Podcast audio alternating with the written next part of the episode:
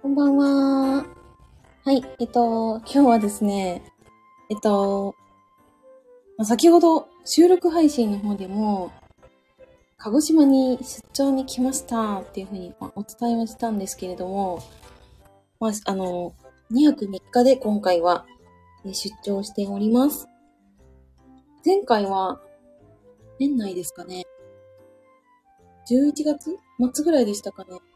鹿児島の方に、まあ、今回と同じぐらいですか ?2 泊3日くらいで行ってはいたんですけど、まあ、やることとしてはですね、まあ、土木のお仕事をしに行きました。はるばる。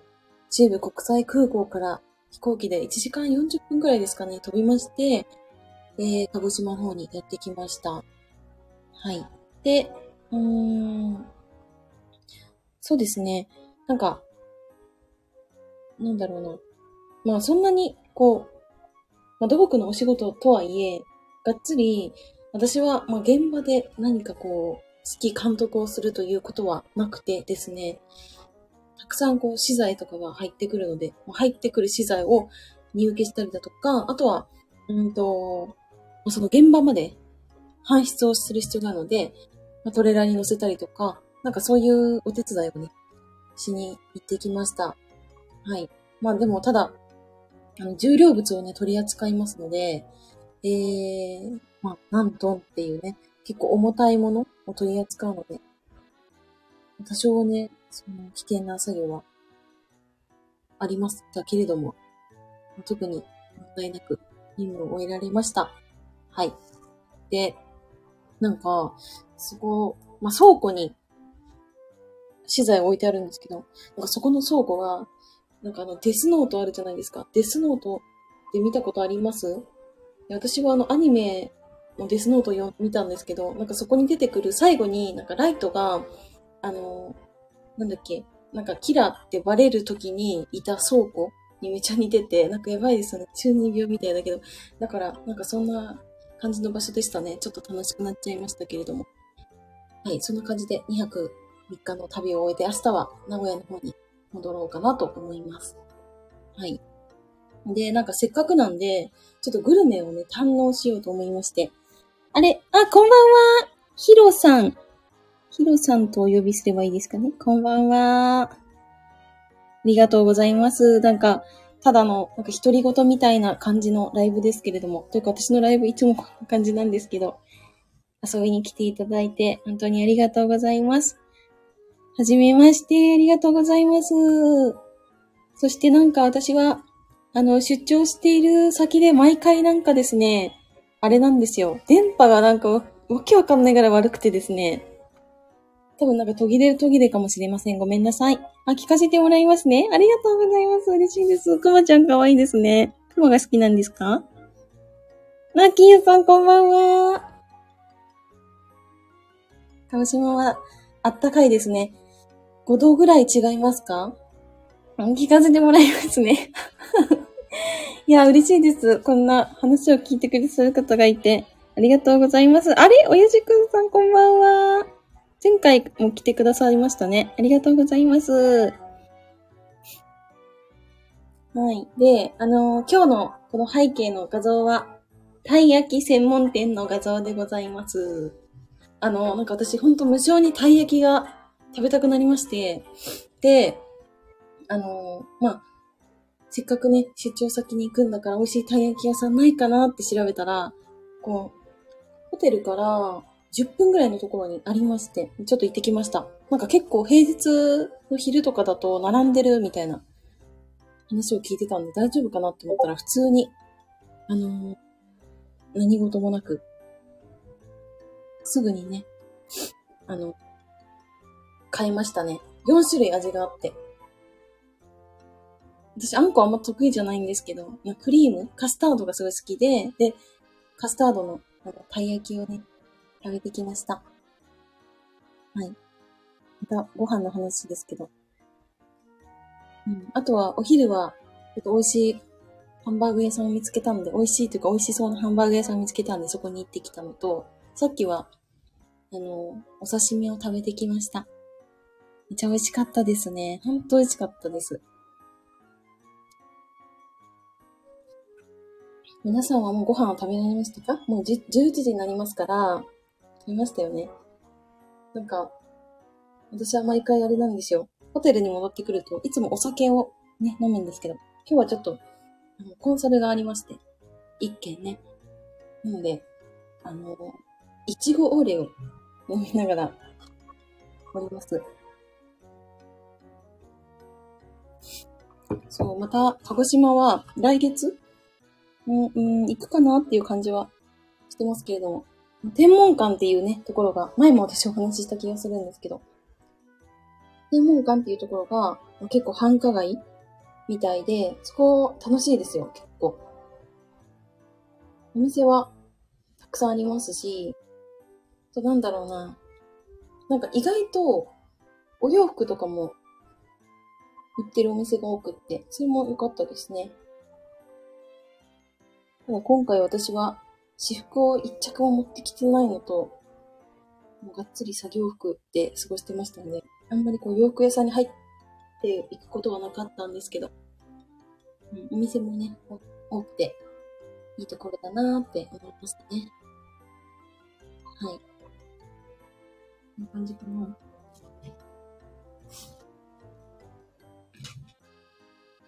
だけど、繁華街にあるんですけど、なんかめちゃくちゃ、あれなんですよ。静かだから、夜、ぐっすり眠れますね。それがめちゃくちゃいいなって思いました。あれ金谷さん。そう、土木女子ですね。今週はもうがっつり土木女子をしております。ね、なんか、臨機運んだんですよ。いきなりなんか土木の話になっちゃった。臨機がめちゃくちゃ重くて、なんか久々にこういう、なんかがっつりこう体を動かしたりとか、多少重いもの持ったりとかすると、意外と疲れるなって思いましたね。程よい疲れがありますわ、今。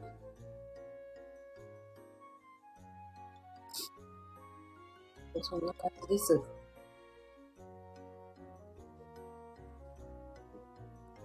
明日は、明日の飛行機はね、さっき、さっきというか、今日昼ぐらいに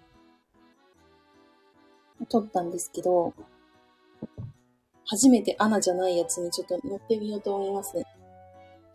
あれ、ひのさん、あ、土木のお仕事ですか？あ、そうなんです。土木のお仕事なんです。土木女子をやっております、地味に。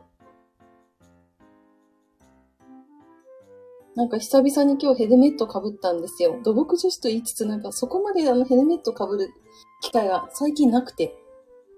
なんか久々に被ったら、なんか本当にマジでどうでもいい内容ですけど、私髪の毛をこう、ポニーテールにして、その、何ですか？このヘルメットの、なんだろう、調節紐みたいなとこがあるんですよ。で、そこに通すんですけど、位置ミスって、上向いたらなんかヘルメット取れるみたいな、なんかそういう現象があって、なんかアホみたいに。何やってるんだお前はみたいなこと言われましたけど、なんかね、間が空くとそういうことも起こるなと思って、事務仕事が多いのですね。あ、そうなんです。なんか最近は書類作ることが本当に多くて、外にはあまり出てなかったですね。寒いのでね、辛いから、まあちょうどいいっちゃいいんですけど。そうなのですね。そうなのです。なるほど、そうです、なるほど、そうなんですよ。でも明日からはまたあれですね。明日はあれか。明日は移動で終わるんですけど、明後日からはまた書類をがっつり作らないといけない問題ですね。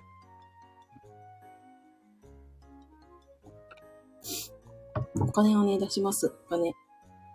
工事費を出します。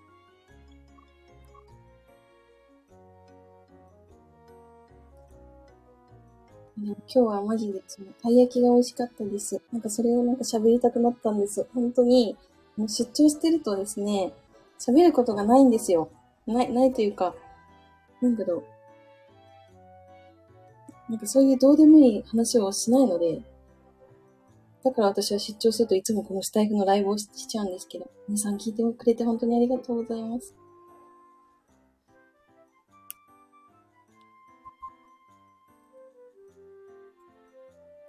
たい焼きは頭から食べる派ですか？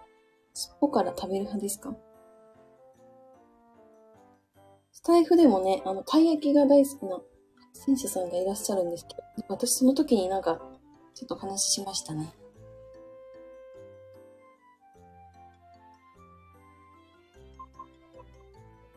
お酒美味しいのですか？お酒？お酒は、鹿児島ですか？鹿児島はおい、お酒めっちゃ美味しいですね。美味しいです。芋がね、たくさんあるので、もう、それはもう幸せでしたね。御嶽を飲んできましたね、昨日は。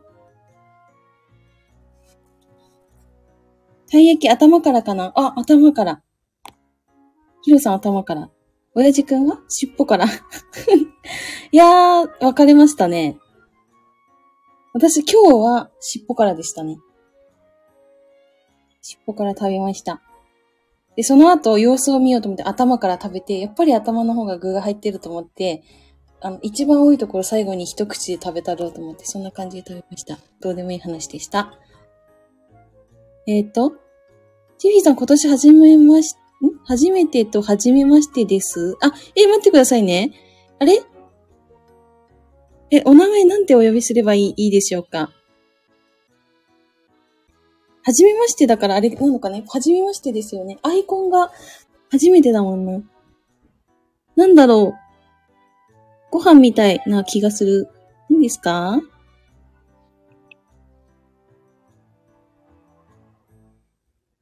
芋がたくさん、そう、マジで芋たくさんなんですよ。あの、3M でしたっけ？あの、芋焼酎の、なんだっけ、森以上を、えー、えー、なんだっけ、ありますよね。魔王、あともう一個。なんかそれも、もしかしたら飲めそうみたいなお店でしたね。親父くんはたまに行くたい焼き屋さん、あ、行くんですね。秋になるとさつまいもあんのたい焼きが出るんだけど、それ激うまです。あ、美味しそう。そして、ひらがなを振ってくださった、あの、ことに感謝いたします。ありがとうございます。私、漢字が弱いので。ありがとうございます。あん、これ書けないよな。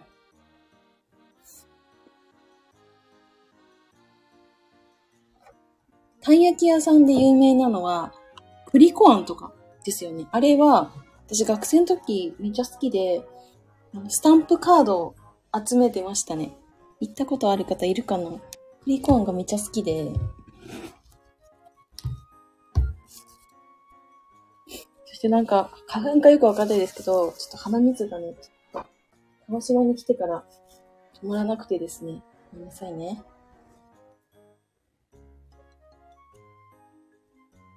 濃いめに入れた緑茶が、緑茶が合う。合うんです。合いそう。緑茶合いそうですね。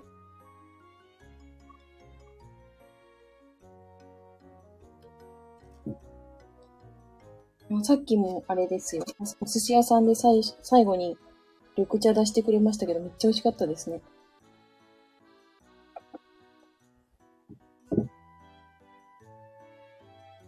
そしてなんか、お寿司を目の前でこう握ってくださるおじさんの、何ですか、コミュ力が本当にすごいというか、うんな、なんだろう、お客さんとのこの距離感みたいなのが素晴らしいなと思って、私ちょっと勉強になりましたね、今日は。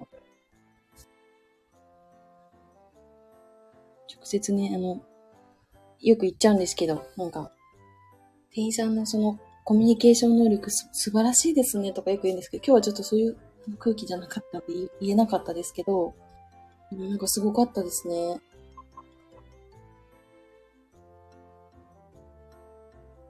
感じかな。本当今回は、今回はというか、私の出張は大体、あのー、あれですね。絶対ご飯、ご飯を楽しむが8割ぐらいになっちゃうんですけど、美味しかったですね。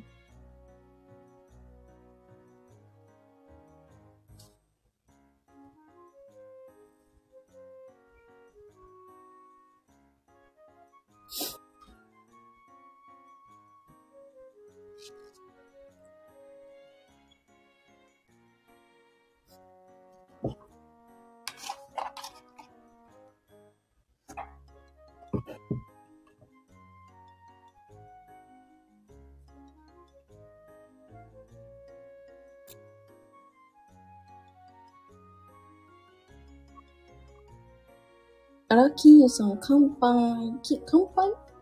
飲んでるんですか？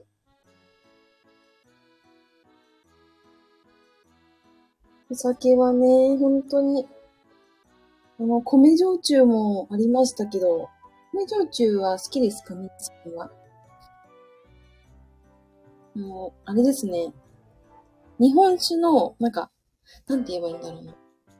日本酒のまろやかな感じみたいな印象があって、私結構米焼酎好きなんですけど、なんだろう、何がいいのかな。白竹とか、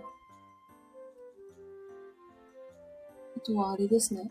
ちょっといいやつだと鳥貝とかかな。その辺が美味しいなって思うんですけど。マジであの、九州は本当に、あの、焼酎が好きな方にはたまらないところかなって思いましたね。めちゃくちゃいいところですよ。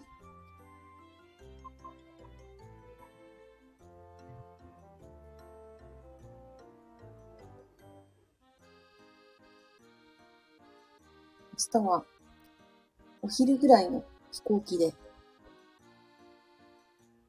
帰るんですけど。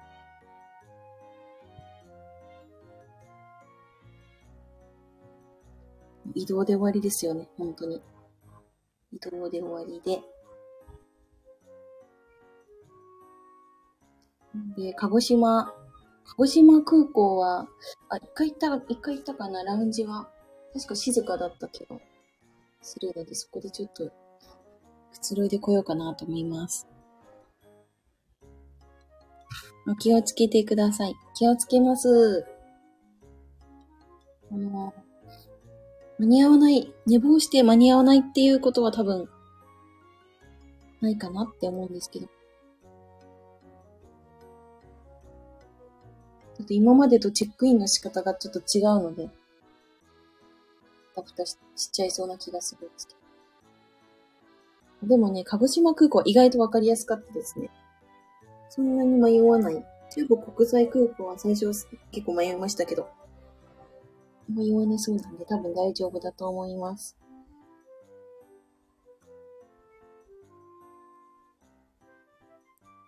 明日はもう水曜日ですよ。早いな。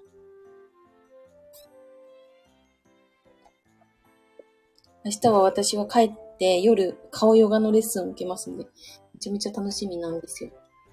今も出張先に、あの、ちゃんとあれなんですよ。毎日トレーニングしないと意味ないんで、あれなんですよ。ボールと、筋膜リリースのボールと、どっか行っちゃったけど、どっか行っちゃったけど、それと、あの、剣山っていう、女優のめぐみさんがいつも頭皮のケアするときに使ってる、なんかこうマッサージするやつがあるんですけど、それを、あの、持ってきて、暇さえあればね、マッサージをしてるんですけど、これ結構大事で、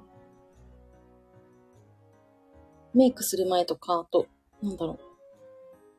お風呂から出た後とか、めちゃくちゃおすすめですね。最近私の放送では顔ヨガというワードが結構出てきてますけど、本当にでも、あの、先生が私ほん、ま、マジで大好きで、私のなんか、ん？なんだっけな。娘のように思えるみたいな感じで言ってくれてて、プライベートのね、やりとりとかもしてるんですけど。そう、ありがたいですよ、だから。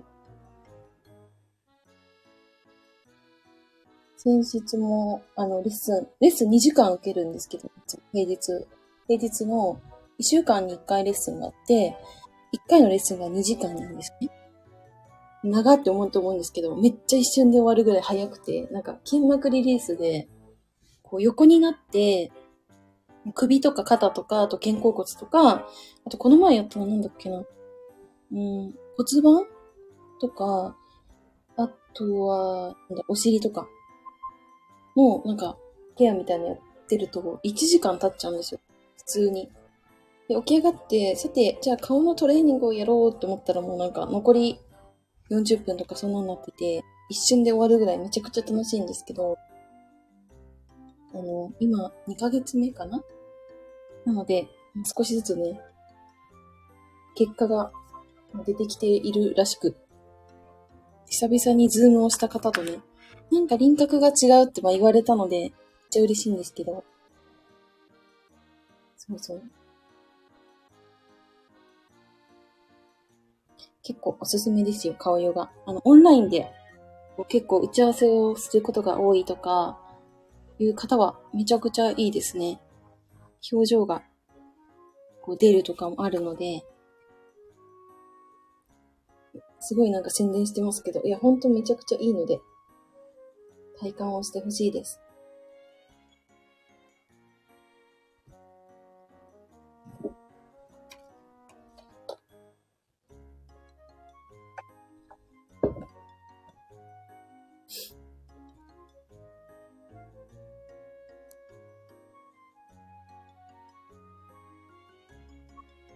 私は、そうだそうだ。なんか、そう、出張してる時でも意外とこう、お仕事って、まあ、パソコン一つでまできるので、あの、やってはいるんですけど、ちょっとね、ちょっと今回、追いついてなくてですね、明日ちょっと、やらねば、みたいな感じですね。あ、シーリンさんだお疲れ様でーすシーリンさんなんかあれですよね。あ、これ、なんか言っていいのか悪いのかちょっとわかんないですけど、インスタなんかね、いただいてましたよね。見れなかったんですけど、伝えられてたと思いましたよ。インスタ、ライブ、ライブ、ライブでしたっけ？なんか、そう、あれ？シーリンさんだと思って見てました。ああ、ありがとうございます。ライブで。いや、私もあの、そろそろやりますんで、いい加減、いい加減やりますけど、その時はよろしくお願いします。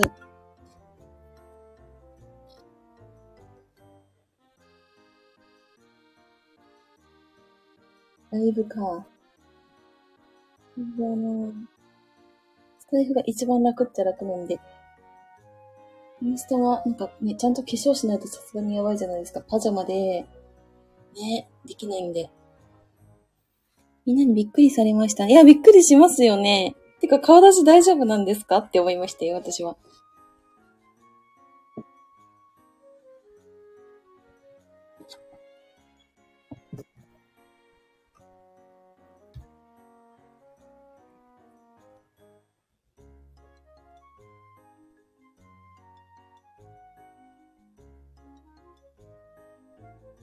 私は前回はあのコラボでライブをしたんですけど、あれでしたね、もう完全に顔がマジで、あの、発疹がやばい時に出ちゃったんでね、隠しましたけど、それがめんどくさいのよ。メイクしなきゃいけないのがマジでめんどくさいんですよ。あの、これをね、言うとあれですけど、本当に。だからリール上げた時なんてあれですからね、もうノーメイクで、何ですか？パジャマで出てますけど、なんか、もう無理と思って、もういいやと思って出ちゃいました。マスクで半分隠してるの大丈夫かと。あ、そっか。そうでしたね。でもなんかシーリンさんって声に結構特徴があるというか、だからなんか、んって思いそうな気はします。顔出し？あ、出し。顔出し。顔出しですよ。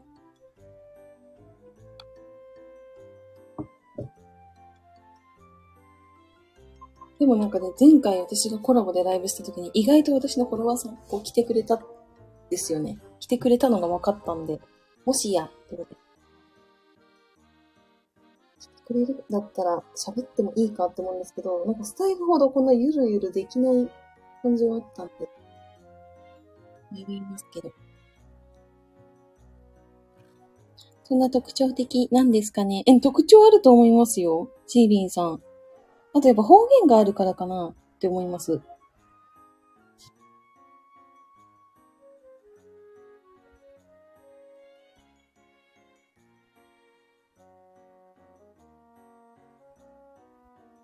えー、ちょっと見てみようかな。アーカイブありますよね。私アーカイブで見たんですよ。あれ？って思って、シーリンさんだと思ったんで。あ、関西弁ね。そうです。関西弁です。あ、あります？ちょっと見てみます、ね。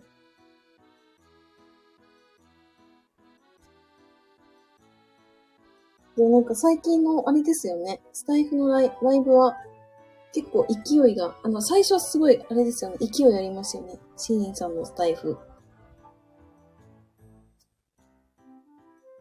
なんか引きが、おってなりますもん。引きがあるって思いました。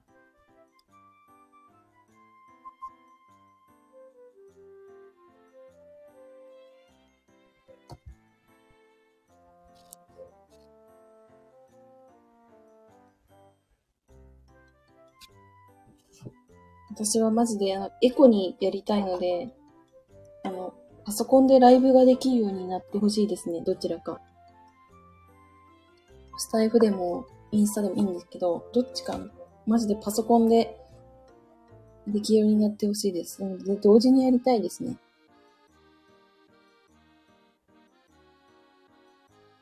すべてネタを、転用しようとするので、そうなったらいいなと思い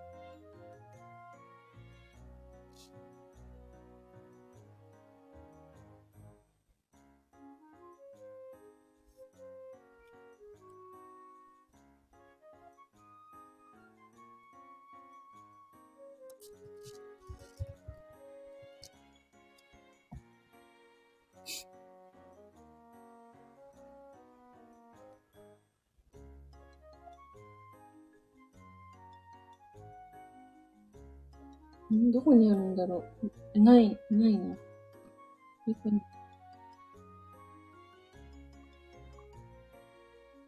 あ、これありました。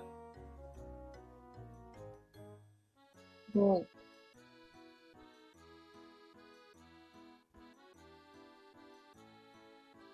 なんかね、ほんとね、あれなんですよ。あの昔 TikTok やってまして。まあ、マジでキャラと違うんですけど、やってた時期があったんですけど、その時ね、エフェクトがめっちゃいいのがいっぱいあったんですよね。これだったらなんか、ほんとマジで出品でもいけると思って、で、本当にあの出品でも全然いけたんですよね。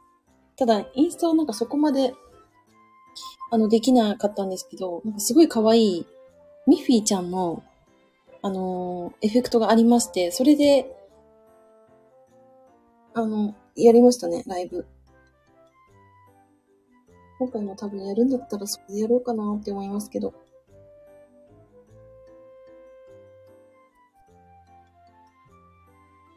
あ、月影さんこんばんは。遅くまでお疲れ様です。営業しております。特に中身のないライブとなってますが。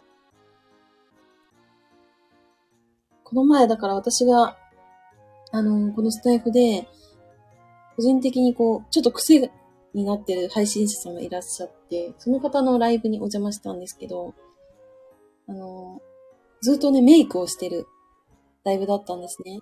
どれぐらいだったかな ?1 時間ぐらいでしたかね。で、それにずーっと私がご飯食べながら参加してて、そこでちょっとお話をできたんですけど、なんかそういうのがめちゃくちゃいいなと思って。私はあの女性と関わることがほぼほぼないので、すごい新鮮でしたね。メイクのお話ができたんで。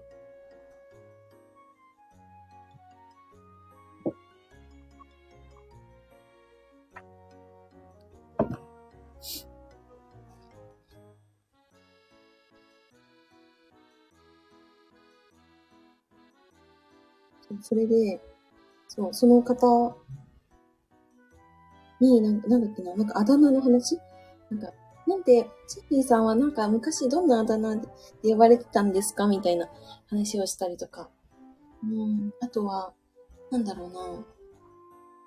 こう、その方は普段こうメイクの、収録でもメイクの配信やられてるんで、なんかそんなにこう家族のネタとかを聞くことなかったんですけど、そういうの聞けたりとかして、めっちゃ良かったですね。個人的な話を聞けたっていうの。あ、月影さん、鹿児島にいてたのですね。そうなんです。鹿児島に今週はずっといました。いました。今も、鹿児島からお送りしてます。あこちらは雪なので、裏、え、雪ですか？わあ、大変だ。なんか、つい、2、3日前、なんか関東の方でも雪が降ったみたいなニュースがありましたけど、なんかやっぱ1月って寒いですよね。この時期、中旬ぐらいって、なんか私もすごい記憶に残ってるんですけど、あの、センター試験、センター試験って今言わないですよね。センター試験の時に、あの、雪だったんですよ。しかも私浪人してるんで2年連続雪でして、この時期大変でしたね。会場に行くだけでも大変だったっていう記憶はありますね。あ、鹿児島はどうですか？鹿児島？鹿児島は、あの、あれです。お酒が美味しいのと、え、ご飯が美味しいです。意外と、なんだろうな。うん、鶏も有名なんですよね。鶏肉。で、あの、海鮮も有名で、なんだっけな、今日お刺身食べたんですけど、なんて言われたか、ちょっと忘れちゃったんですけど、首、首なんとか、首折れサバかな首折れサバだ多分。これが美味しかったです。食べたことありますか？首折れサバと、あとね、あの、エビが美味しかったです。私はエビが大好きなんですけども、茶碗蒸しにもエビが入ってて、で、お刺身もエビがあって、その最後に、あのお寿司をいただいたんですけれども、いや、エビが本当に美味しかったです。なんて言うんだっけな、それもね、た、なんか、なんかあるんですよ。なんだっけな。エビの、有名な、なんか、鹿児島だけにありそうなやつ。ちょっとわかんないですね。食べたことないです？食べたこと、いやもうほんと食べてもらいたいです。美味しいですよ。あ、高エビだ。高エビっていうエビです。鹿児島のエビ。そう、首折れサバって言うんですよ。なんかね、ワード結構強くないですか？インパクトあるなと思って。あ、ないですか？月影さんも。私もなかったんですけど、まあそもそもね、九州の、九州の地方で言われているような名前の食べ物なんでね、なかなか聞かないですよね。あ、シーリーさん、そういえば明日センター試験をテーマにした話をします。あ楽しそうですね。あ、いいですね。私も一年前なんか喋った気がします。ちょっと話します、私。あの、あの、マジで聞いてください、皆さん。私お話ししてないので、ここ、ここ3日間本当にお話ししてるんで、勝手に喋るんで。あ、月上さん。ね、すごい名前ですよね。そう、だから気になったっていうのもありますね。それで注文してみたんですよ。あ、インスタでですか？お、インスタ、ライブですか？でもそういうの楽しいですよね。私は、あの、えっとですね、現役の時は、うーんと、まあ、現役の時も浪人の時も大して変わんないんですけども、まあ、雪の中ね、こう行きました。で、ちょっと時間が遅くなりまして、で、なんだろう。あれですよ。まあ、てか、センター試験はそんなにあれなんですけど、記憶はそこまでないんですけど、私立の大学、都内に行って、私立の大学受験の時にいつも母についてきてもらってて、あの、本当にど田舎なんで、都内に出るのが怖すぎたんですよ。で、電車もうまく乗れるかわかんないからって言ったら、なんか母が、なんかちょっと私、持ち時間でどっかフラフラしてるから一緒に行くとか言って全部の大学ついてもら、ついてきてくれたっていうのがありますね。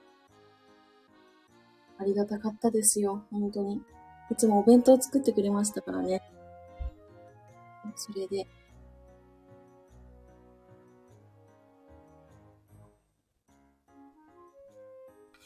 あ、月影さん？肘折温泉っていうのが地元にあって、それもワード強いですよね。確かに強いですね。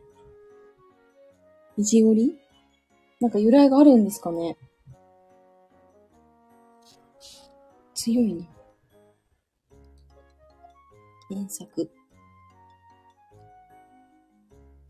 えー、なんかしかも温泉街みたいな感じで、いい感じですね。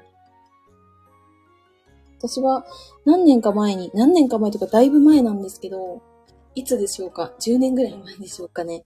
あの、母と東北地方を巡る旅みたいなのをやってたんですよ。5日間ぐらいでしたかね。で、うんと、福島、山形、秋田、青森は行ってないかな青森は行ってなさそうですけど、あとは、うーん。宮城かななんかそういうの結構行ってましたけど、温泉も毎日行きましたね。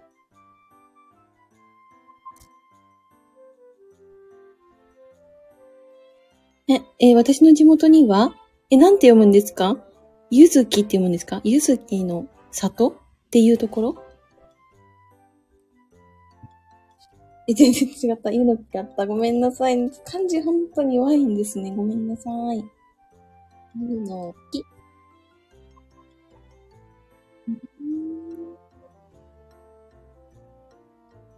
えー、すごい。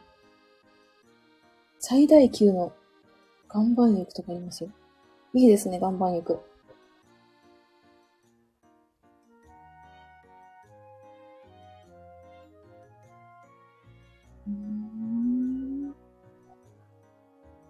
でもここだったら私まだ近そうです。私、あい、あの、名古屋市なんで、家が名古屋市なんで、ここだったら近いですね、まだね。温泉あります。ね、温泉ありますね。露天風呂とかもありますよ。露天風呂とね、うーん、なんだろう。泊まれるのかな？まれる感じですかね。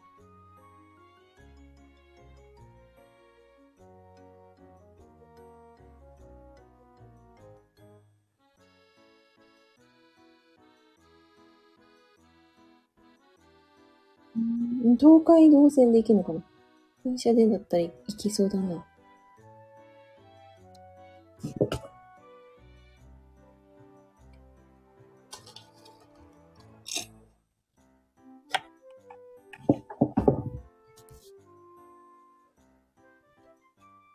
今日は、あの、いちごオレを飲みながらお送りしております。先はね、ちょっと昨日も大量に飲んじゃったんでね。もう、ひ行きの飛行機に乗る前から飲んでますんで、ラウンジで。3倍飲んでますから、ちょっとね、飲みすぎだよ、と思って。んなんか、そう、私思ったんですけど、このライブやってると結構いろんな、あの、観光情報みたいな皆さんに教えてもらえるのがすごい楽しくって、私は、あの、今年は、ちょっとね、もうちょっと旅行しようと思ってますんで、参考になりますね。はい。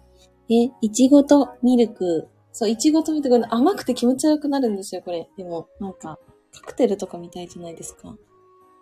甘いんですよね。いちごオレ。昔、子供の時にあの、プール、プール好きだったんで、プール出た後に毎回飲んでましたね。なんかそれ思い出しました。お酒飲んでないんですね。そうなんです。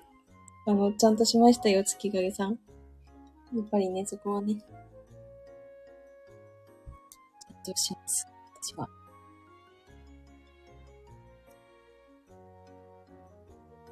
なんか私気づいたんですけど、またなんか目元がめちゃくちゃ痒くて、これ甲殻アレルギーなんじゃないかと思い始めましたね。なんか、この前ちょっとアレルギーの話したんですけど、もう金属だったんですよ。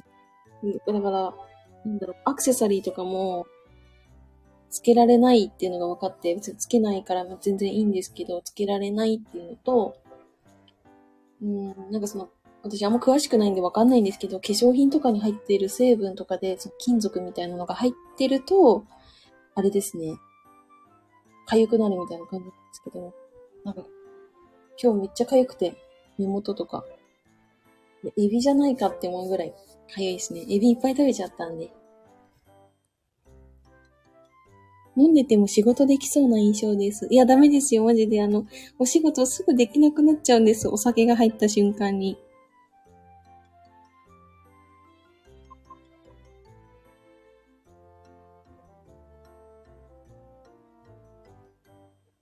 多少のあれですね。でも、1杯とか2杯とかだったら逆になんか変な、なんて言うんですかね。こう余計な心配をしなくていい時もあるんで、勢いでこう、いけるっていうところが、まあ、お酒2杯ぐらいだったらまあいいかなって思いますけどね。皆さんどうですか？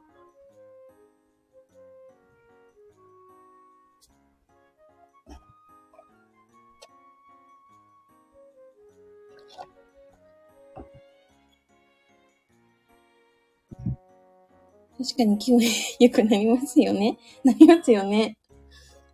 そうなんですよ。だからなんか変な迷いとかが出てきたらお酒ちょっと飲んでみますね。そしたらなんか、こう、はい、やれみたいになるんで。うん。でもなんかお酒を飲んでよくやらかすのがなんか物を買うっていうことですね、なんか。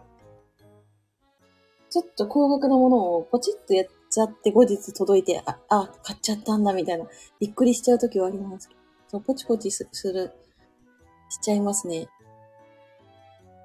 止まんなくなっちゃうんでしょうね、お酒が入るとね。私は全くお酒飲めないです。あ、そうなんですか？え、何が好きですか？あの、ジュースとか。炭酸が飲めないっていう方もね、いますけどね。私もあんま炭酸は得意ではないですけど。サワーになるとね、また別なんですけど、あまり飲めないですね、炭酸。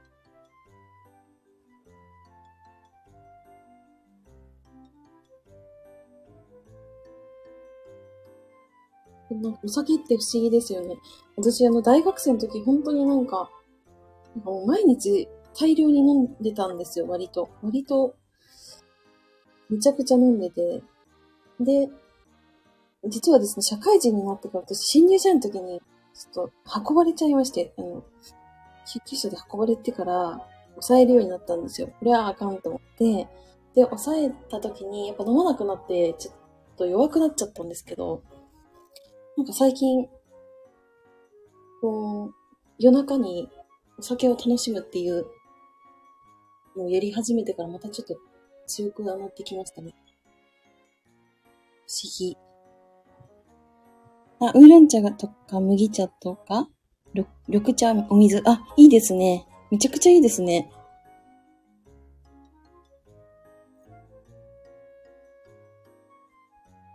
お水はやっぱ結局一番いいって聞くじゃないですか。で、私も、あの、今、顔ヨガの受けてる先生にも言われたんですけど、1日2リットル以上は飲んでねって今言われてて。大事らしいですよ。なかなかね、冬とかだと寒いから、飲まなくなっちゃいますけど、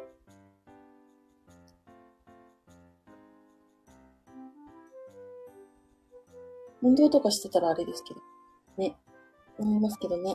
私も、私もジムに、本当に、本当に今月まだ一回もジムに行けてないので、行かないとまた焦げなくなるぞと思って。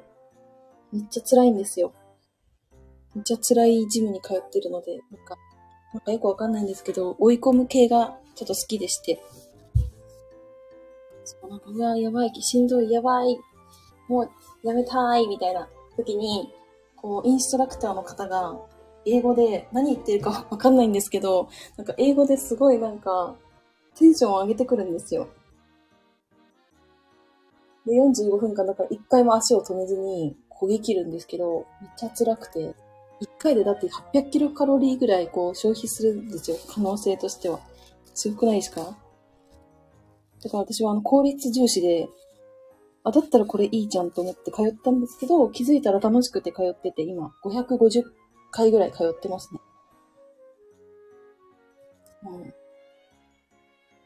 うん。インストラクターさんよりも、多分私、長い気がします。あ、寒いからぬぬるま湯にして、会社に持っていきます。あ、ぬるま湯か。あ、水筒みたいな感じですかね。そしたら保温できますもんね。私もなんか一時期、20代前半ぐらいの時は、なんかいろんななんかお茶にハマってた時があって、それを沸かして、なんだっけな、有名なあれありますよね。ホットみたいなメーカー。なんかあれに入れて飲むのがなんかは流行ってたというか、自分の中のマイブームでしたね。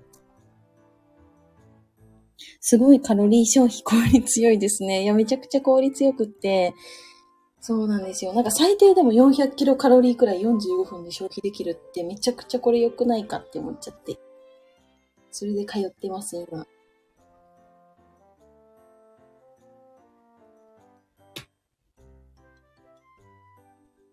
あ、そうですよ。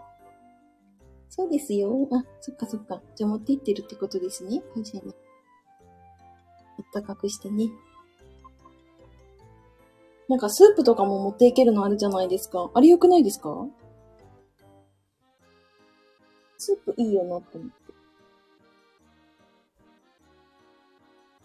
実家の蛇口からキンキンに冷えた水が出ます。わー、寒そう。そう、顔洗ったら死んじゃいますな。田舎なので水美味しいです。あ、お水美味しそうですね。お水美味しそう。え、なんだろう、月影さんのところは何が有名なんだろう。私は、あれかな、角ニンニクでしたっけ？角ニンニクが美味しかった記憶がありますね。昔、4年くらい前に行ったんですけど、その時に美味しいと思いました。はい、角ニンニクっていうニンニク。あ、違うかななんか、どこの、うーん、あれか、地域によって違うんですかね。なんかね、有名っていう話は聞いてて、で食べたんですけど、美味しかったです。でも、ニンニクってあれか、青森でしたっけ？有名なところは。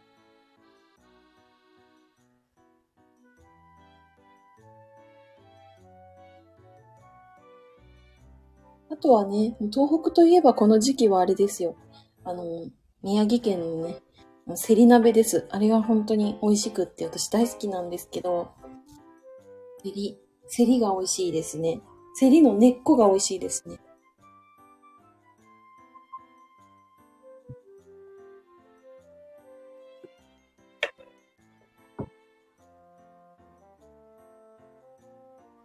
あ、角ニンニク、幸かにのエリアで、あ、あります？東北地方はやっぱり、グルメがね、本当に美味しいものがたくさんありますから。山形県の角ニンニクですか？あ、知ってますか？もしかして。もしかして知ってます？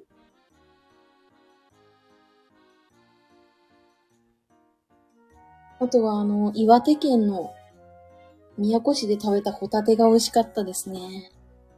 感動しました。私お店のホタテ全部食べたんですよ。それぐらい美味しくって。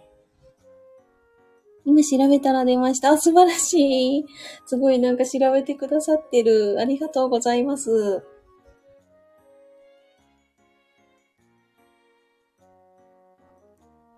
ニンニク美味しいですよね。今日もね、お昼、また、またご飯の話入りますよ。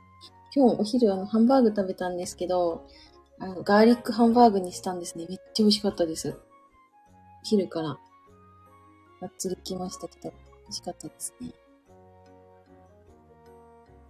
そこも、あの、行列のできるハンバーグ屋さんっていう、あれですね。なんか、歌い文句だったんですけど、本当に行列をできてました。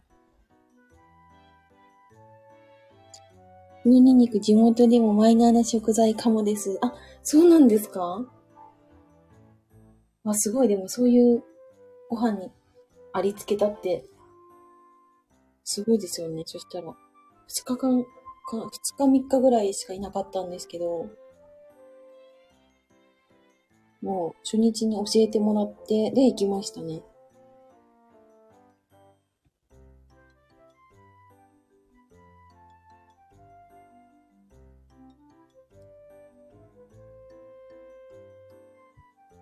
なんか、今回思ったんですけど、なんとか専門店が意外とありましたね、鹿児島には。なんだっけな。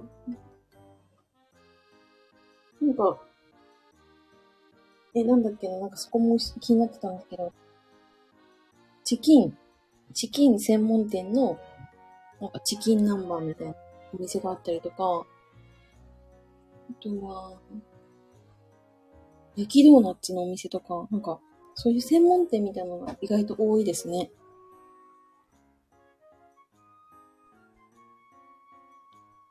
似たような食材で、鬼の牙っていうのもあります。これもワードつ、え、強い鬼？私が調べますね。鬼の牙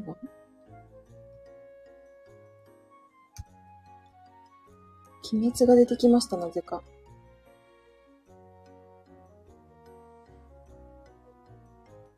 うん。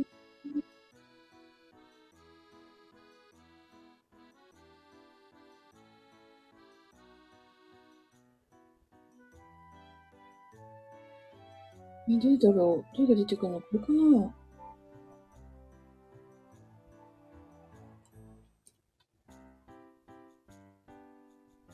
チキン南蛮って言うと宮崎県みたい。あ、確かに、そうですよね。チキンってそうですよね。宮崎ですよね。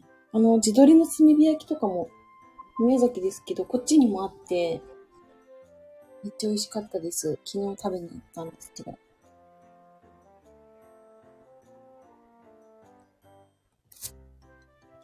朝つきみたいなやつかな。朝つき。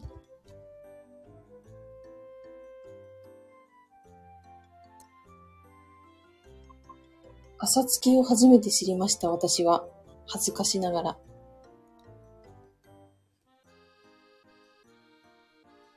調べてますね。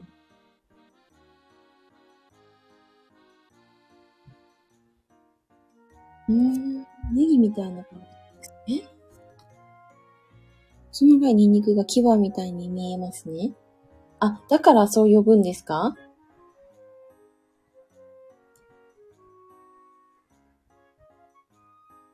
なるほど。学びになりますね。やっぱり。私結構知らないことがたくさんありますんで。だと思います。いや、ありがとうございます。そうですね。伝統野菜って書いてありますからね。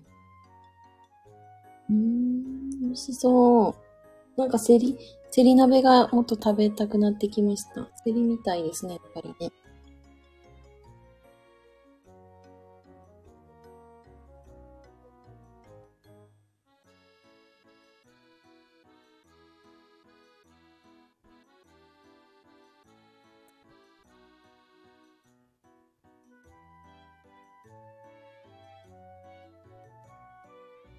めちゃくちゃどうでもいいんですけど、さっきあの、エビ食べたから、また顔がかゆいって言ったじゃないですか。なんか耳の周りがなんかまたカサカサになってきたんですよ、これ。絶対エビだよなと思って。エビ、皆さんは甲殻アレルギーではないですか？めちゃくちゃかゆいんですよ、今。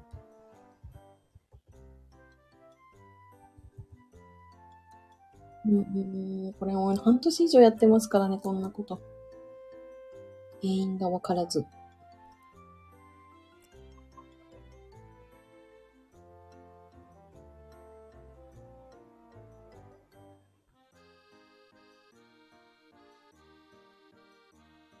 もうとりあえず、あれですね、あの、花粉がそろそろ、ある、あるじゃないですか。私も花粉症かどうかはわかんないんですけど、ただなんか、例年、確かに鼻水出るし、目が痒くなるなと思って、念のため調べてもらったんですけど、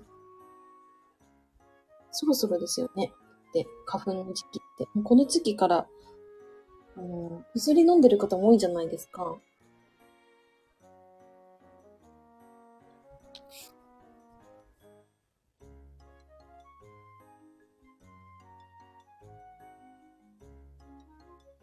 あ私はないですが、同級生、会社の人は骨格アレルギーのある方います。あ、やっぱいますよね。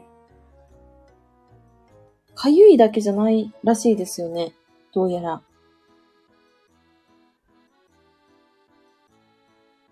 美味しかったんだよな。やめらんないですね。私はもう大好物ですので。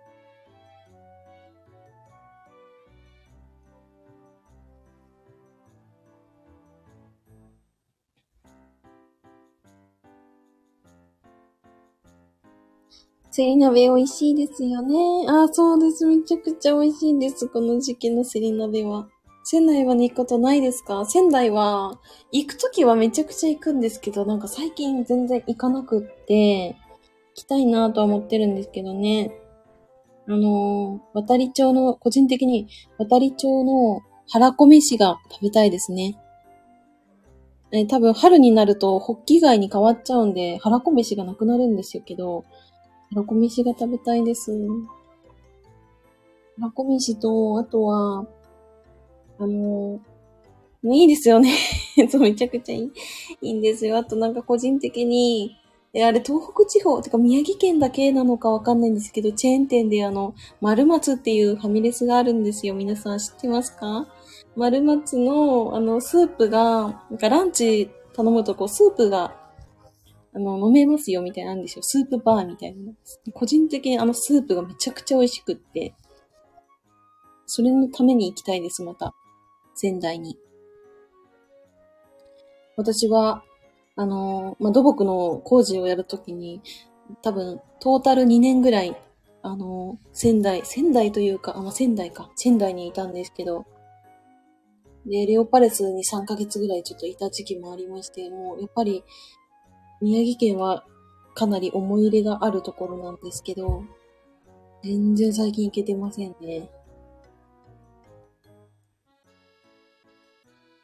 あの、名取市の、名取市のイオンモール、結構大きいイオンモールがあるんですよ。あ、イオンモールだったかな？確かモールだったと思うんですけど、そこに軽トラで、あの、あのね、軽トラ運転して行ってましたね。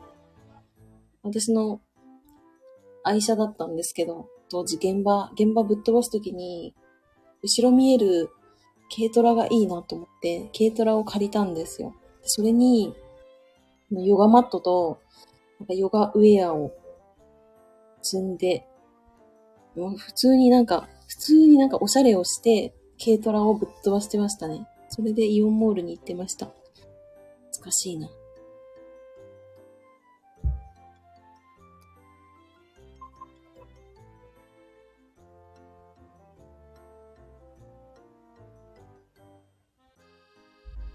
仙台住んでたんですね。そのか言いましたね。なんか出張というくくりで行ってました。6年、6年じゃない。えー、2年ですよ。長くないですか？もっとリオモールありますね。ありますよね。大きいイオモール。で、私が言ってたのは震災後なんですよね。震災後に、あの、行ってました。なので、あの、名取にある、新しくこうなんか、なん、なんて言うんですかね。あの、あるんですよ。そういう飲食店とかが集まったような、あれ、なんて言うんですかね。なんかそういう、ちょっとなんか、テラスみたいなのがあったりとかしてて、なんかそこに、行ってきましたね、私も。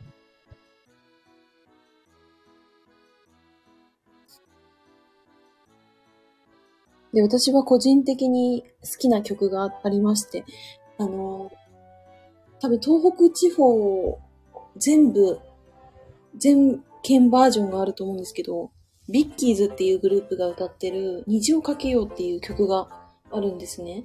で、そこに、あの、えっ、ー、と、まあ、宮城県バージョンは私は聞いてたんですけど、宮城県のなんか、こう、地名とかがいっぱい出てくるんですよ。それを聞いて私はあの涙を流したっていうことがありますって、てか今もあるんですけど、めちゃくちゃいい曲ですね。8分ぐらいの曲なんですけど、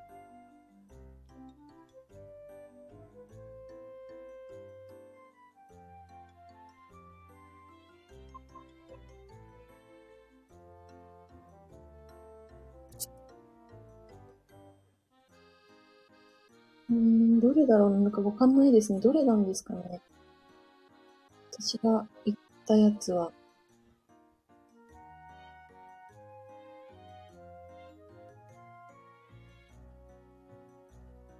この歌です。ああ、そうです。そうなんです。私、それが大好きで。あの、国分町のスナックに行ってよく歌ってました。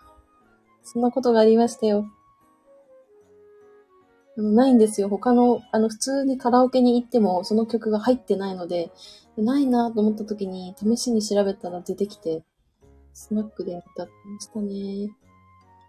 ずっとやってました。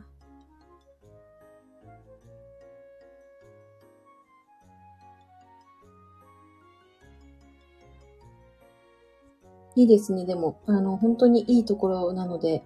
で、多分仙台市内ってそんな雪が降らないんですよね。たまに、たまにしかあの、現場やってた時も降らなかったんですけど、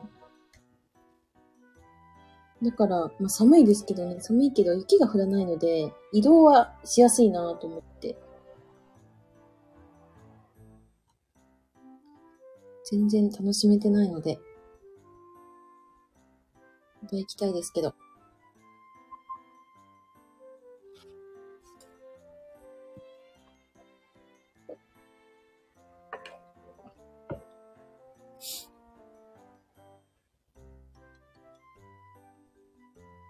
東北もね、あの、お魚が美味しいので、めちゃくちゃいいですよね。私も、あの、もともと北陸で生まれましたんで、やっぱり海鮮とかは好きなんですけど、東北も負けないぐらい美味しいですよね。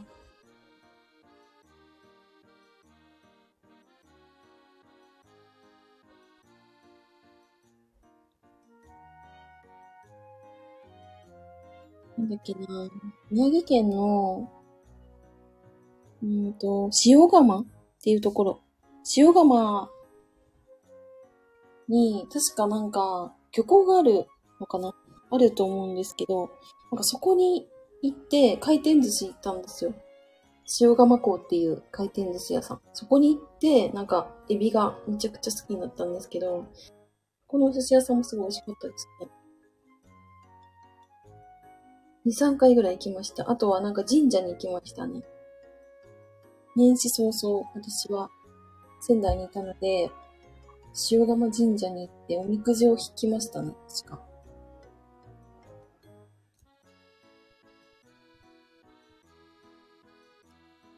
で、あと私はですね、あの投票で営業してた時に、本当に営業が辛すぎたんで、まあちょっとあんまね、こう、まあ、陰キャなので、あんまりこう、嫌なんですよ、こう関わっていくのが。だからなんか、なんとかして外に出る理由を作らなければと思って、御朱印巡りもね、やってたんです。その時になんか、その時、んでもそれよりちょっと後ですけど、なんか御朱印ももらった気がしますね。塩釜神社行った時。おととい仙台の本町のレストランでした。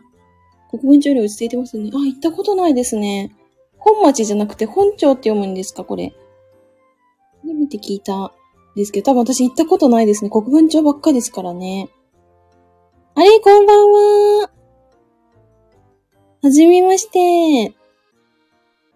お名前なんてお呼びすればいいんでしょうかツージーさんですか？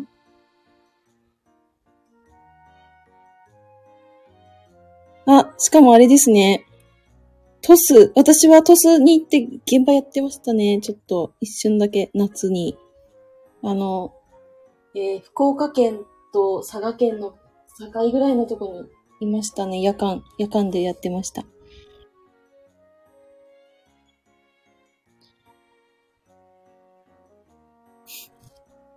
私は、あとは九州は制覇してないのが宮崎県のみになりましたね。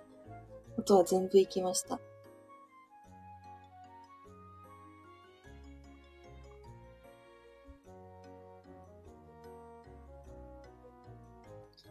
なんかね、鹿児島の方の方言がすごい、すごいいいですね。おっとりしてるというか、なんか、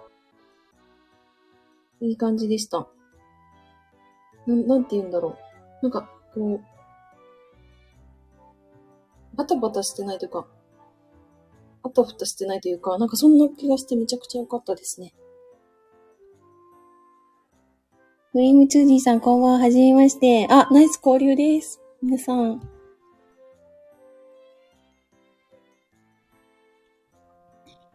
え、民放テレビ局2つしかないんですか？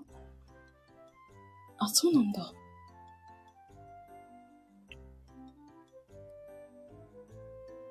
テレビを見なくなってしまったので、なんか、あれなんですね、全く、私も中部地方、どれぐらいテレビやってるのかがわからない問題があります。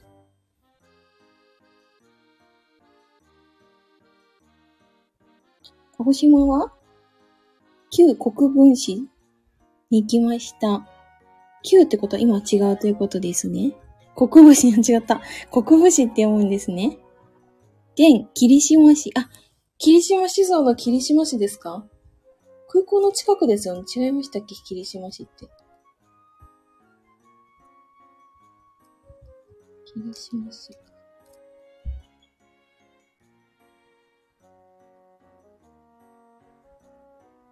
まあ、アイラ郡なんとか町とかいっぱい出てきた。アイラ郡といえば私の好きなプロレスラーがですね、アイラ郡の方だった気がします、ね。ちょうどでもいい内容ですか？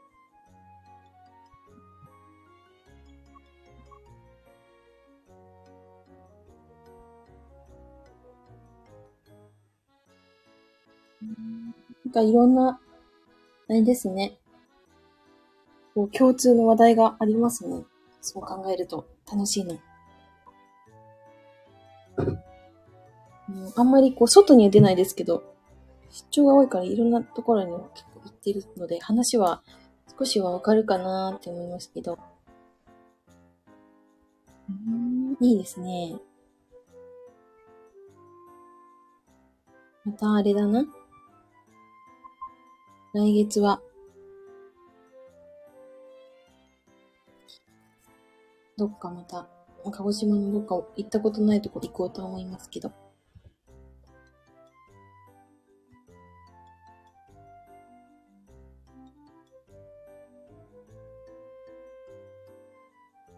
さっきまた？不法が、え、なんかあったんですか？か、私、あれなんだよね、わかんない。ニュースが、盗めないから。え、そうなんですか？まだお若いですよね。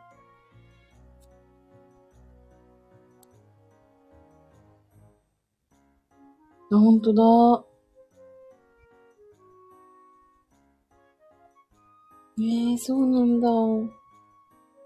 なんかね、私はマジでそういう話を聞くと本当に、何ですかね、いろいろか、やっぱ考えませんか？考えますよね。ね、63歳私の父とあんま変わんないや。そう、だからそういう話を聞くとね、私の今日の収録配信にも繋がってくるんですけど、そう、親と過ごす時間がま、本当に、あの、もう本当に少ないんですよね。私は、あの、なんだろう。私の親との時間っていうのを考えますし、逆に、こう、今現在、お子さんいらっしゃる方とかだったら、なんかご自身の、あの、お子さんとの時間とかも考えるじゃないですか。そうそうそう。だから、私なんて、あれですよ。母と過ごす時間あと120日ですから。で、父なんて60日ですからね。トータルで。って考えるとなんかすごい少ないなーって思っちゃって。いろいろ考えますよね。好き放題、もう10年以上やってますけど、一人でね。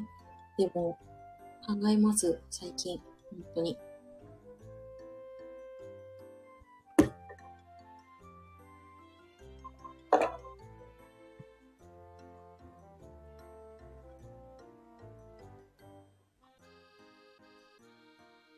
あテレビで見てたので切ないですね。ああ、そっか。そっか、見られてたんですね。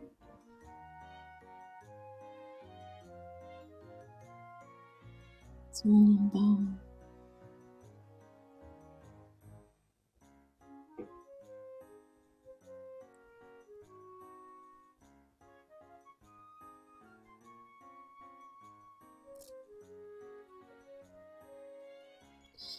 63歳だもんな、でもね。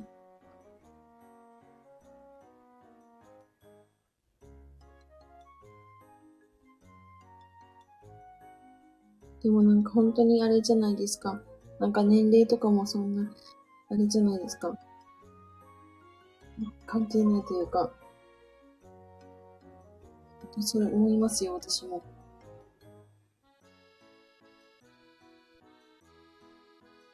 あれ？ひスさんではないですか？おいすお疲れ様です。ヒースさんはこの時間もうお休みになられてる時間だと思いましたが、お元気ですか？本年もよろしくお願いします。昨年はたくさん、あの、言葉について教えていただいて本当にありがとうございました。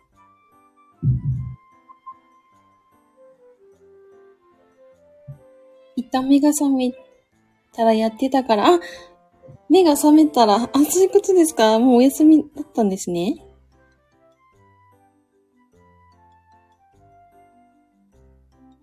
いや、ヒースさんもね、いろいろありましたよね。大変でしたよね。ここ、元旦から。私も今、あの今、私の家族は、あれですよ、避難してますけど、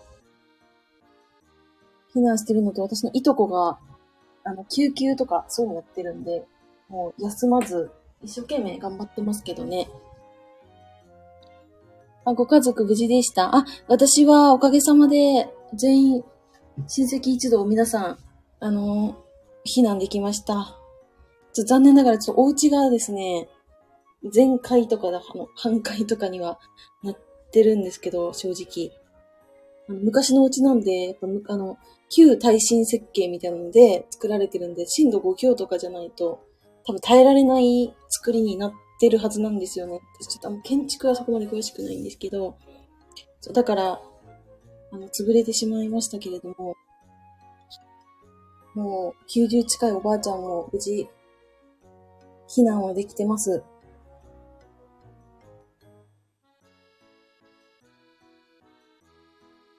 ちょっとなんか、なんて言うんだろうな。前回の地震の時も、県外からのボランティアってこう受け付けてませんみたいになってて、で、今回も確かそうだと思うんですけど、一応ちょっと、応募しました、先日。いつになるかはね、わからないですけれども。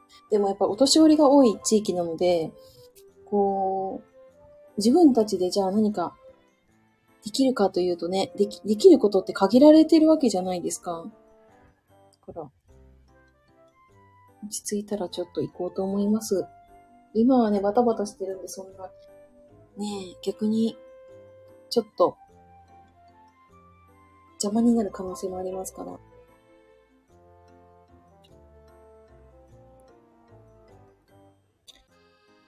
ねえ、ヒースさんは大丈夫でしたか？結構広範囲でね、いろんな被害が出てましたけども。あ、大丈夫でした？あ、よかった。よかったです。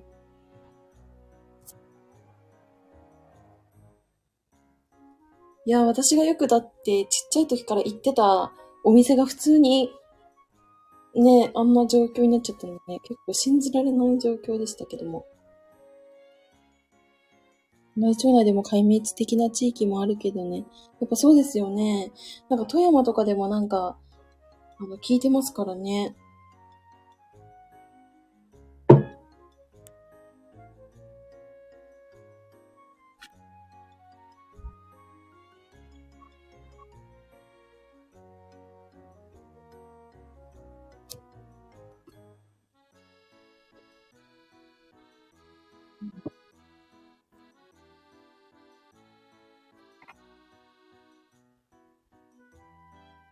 奇跡的にライフラインもなんとか、なんともなかった。あ、よかったです。珠洲市は、あれですね。断水とかもやっぱありましたから、電気とかね。今はまあ避難所とかにいるからどうなってるかは聞いてないですけど、話は。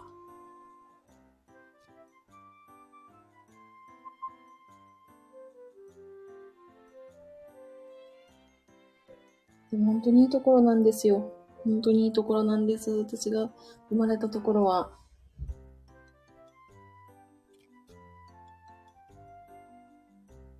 だからなんか、今年の、ね、どっかで行ければいいんですけど。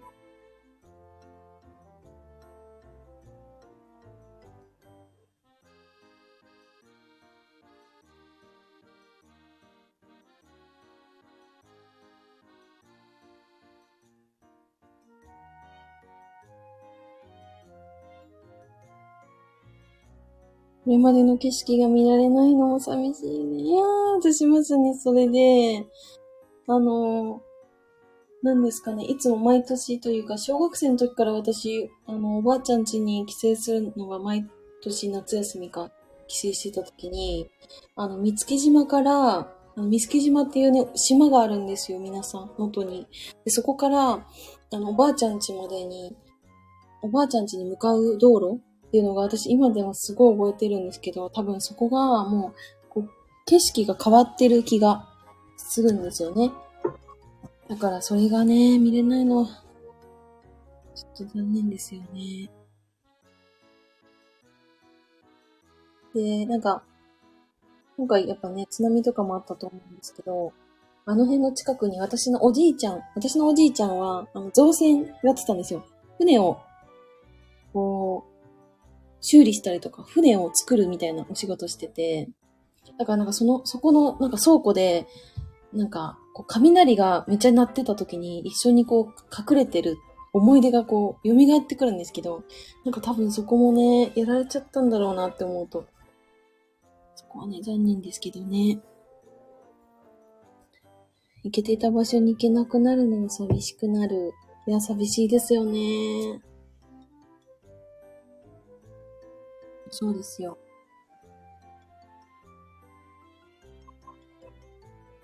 ちょうど私年末にいとこと、あの、やりとりをしてて、ちょうど。なんか、雪が、今すごいから、春になって暖かくなったら来てねーって、みんなでお酒飲もうねみたいな話をね、してたばっかだったんでね。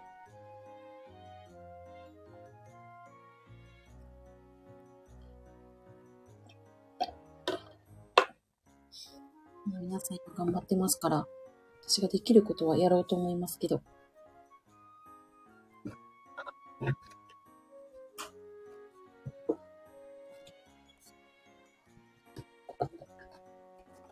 私も、いとこの家に行っていた時に地震でした。あ、そうだったんですか？皆さん大丈夫でした？怪我とかなかったですか？私はね、一人で家にいた時だったんで、すごい不安でしたけど、なんかね、そういう時にこう一人だとさ、急になんか不安になれ、なるんだなっていうの分かりましたよ。そう、なんか、あんまり感じたことはなかったですけど。あ、大丈夫でした？あ、よかった。よかったよかった。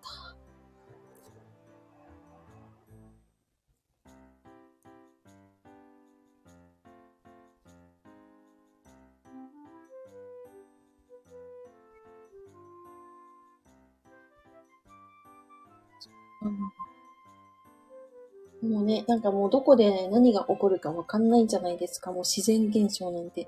なんかもうどうしようもできないじゃないですか。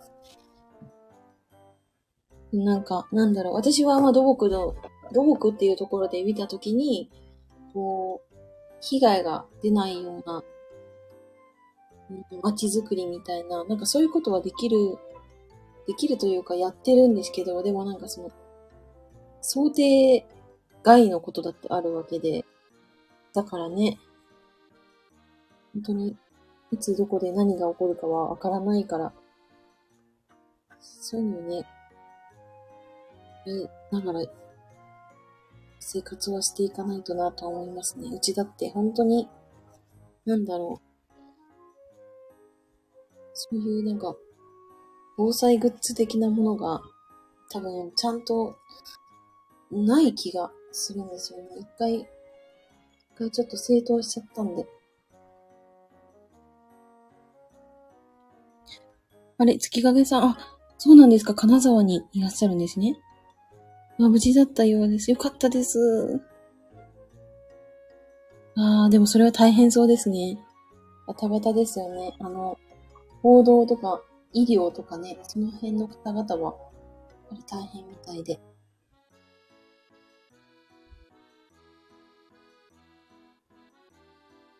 うん。私はおばあちゃんが本当に心配でして、なんかもう90近いので、やっぱりこう、なんだろう、一回こう、転んじゃったりとかしたらもう自分では起き上がれなくなっちゃうし、とかいろいろ考えてると、心配ですけどね。いくら避難しているとはいえ。なんかそういうのないんですかねなんか、ありそうですよね。SOS みたいな。なんか当然スマホとかはいじれないので、もう、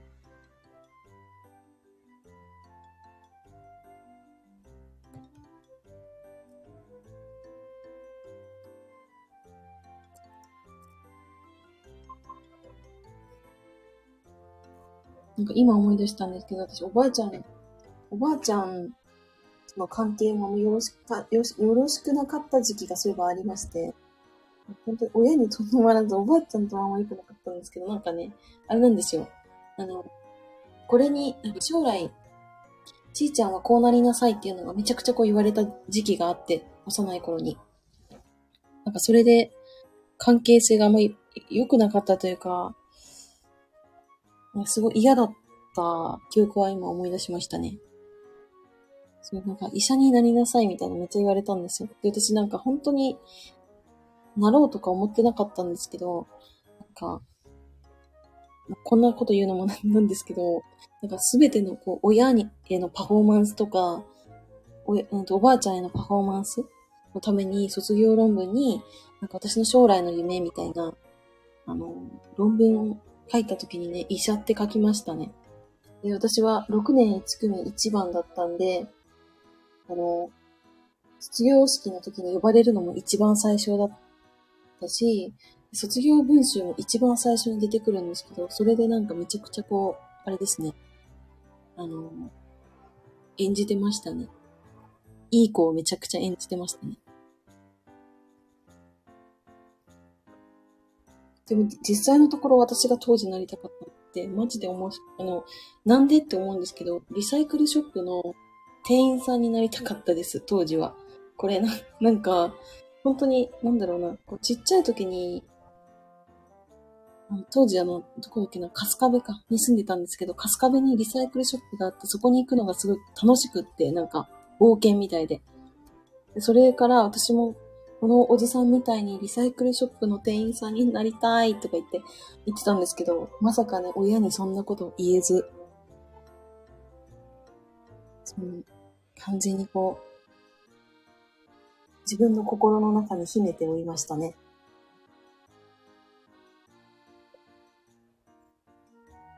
医者も親も喜ぶかもです。いや、そうなんですよ。なんかそう、めちゃくちゃ言われましたからね。医者になりなさいとか言って。え、なんでだろうとか思いながら、なんか本当にもう思考停止して、あ、わかったと思って演じ始めました、私は。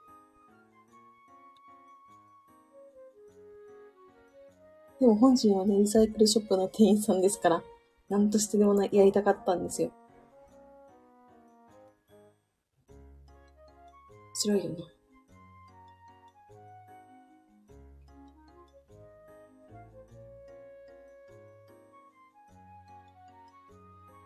医者自分も言われたことありました？あったんですか？あったんだ、月影さんも。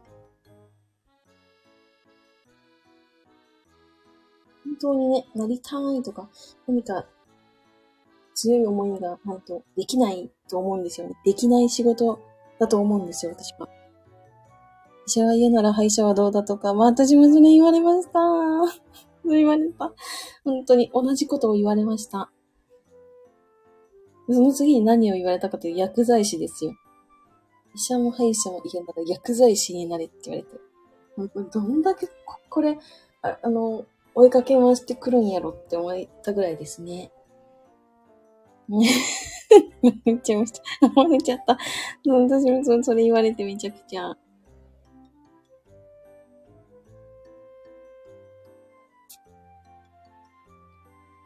そう。そんなこともあり、今はここんなんですからね。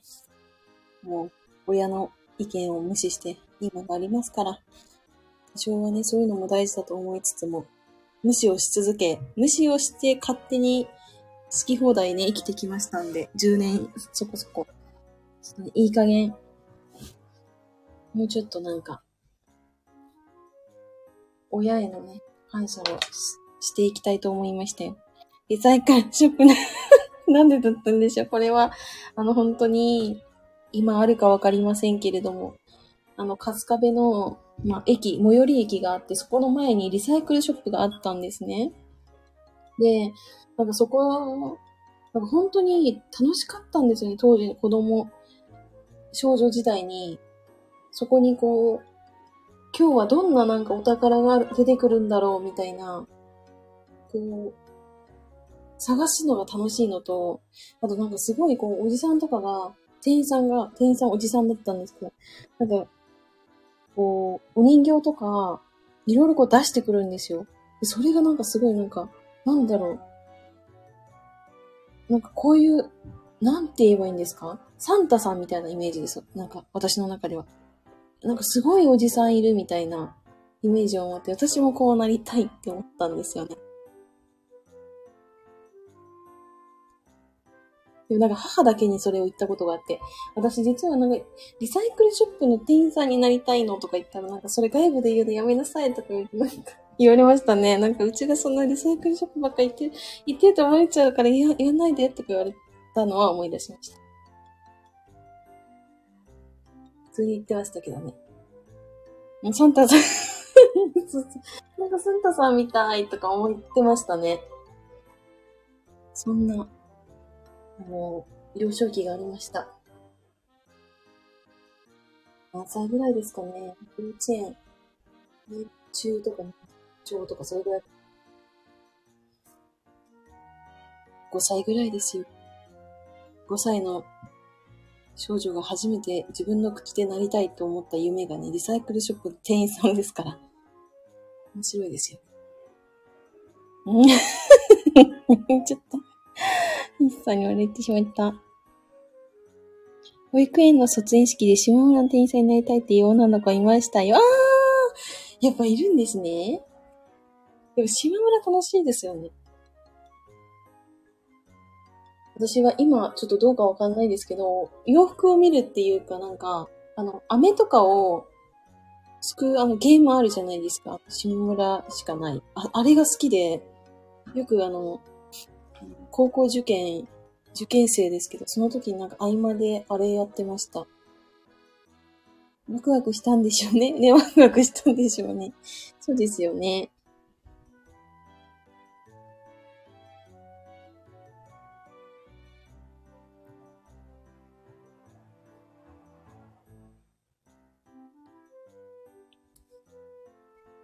皆さんありがとうございます。こんな私の少女時代の夢まで聞いてくださって、ありがとうございます。久々に喋、なんかこんな喋ったなって気がしまして、今週本当に喋ってないので、私幼稚園の時になりたいっていうの、ケーキ屋さんの人になりたい。あ、ケーキ屋さんケーキ屋さんは確かに、なんか、か、かわいいというか、な、なんですか？いいですよね。ワクワクしません？ケーキ。きっと叶うさ。どっかでやろうかな。サイクルショップの店員さん。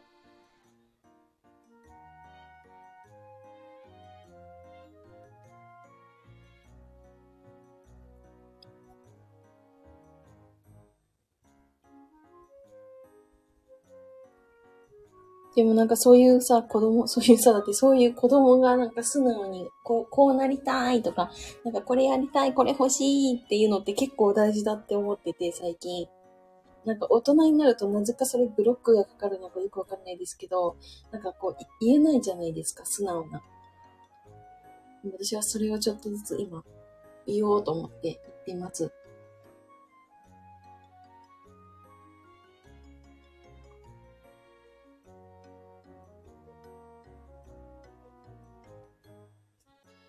私は小学生の時に夢は叶った。うわー、すごーい。小学生の時の夢が叶ってるってすごくないですか？どんな夢だったんだろう。幼稚園の時はケーキ屋さんだったかな。小学生の時はまた違う夢を持っていたってことですね、そして。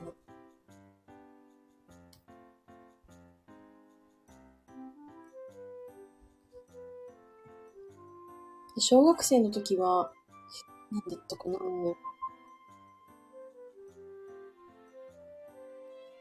うん、何だったんだろうなんて、なんかそこまでなかった気がしますね、小中は。本当に。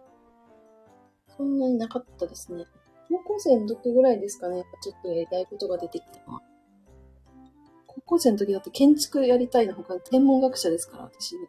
天文学者になりたいとかロマンチストでしたからね。なんかよくわかんないんですけど、自分の名前をなんか付けたかったんです、とりあえず。なんか建築をやりたいと思って、なんかゆくゆくは土木をやりたいと思ったんですけど、自分の名前を付けた橋を作ろうと思ったんですよね。で、なんか天文学やりたいと思ったらも自分が見つけた星に名前を付けたいみたいなことを言い始めたんで、結局なんか、なんかなんか自分のなんかが欲しいのかなって思いましたね。高校時代の私は。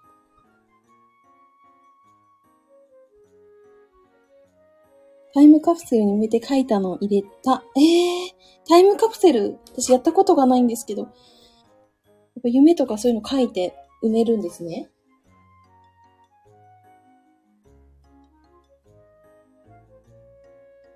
もうあれですか？出したのかな？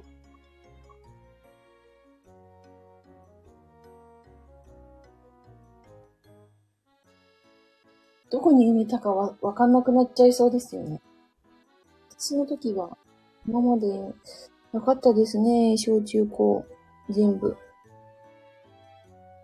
あ、もう出しましたお、出したんですね。あ、それで分かったってことですね。叶ったっていうのが。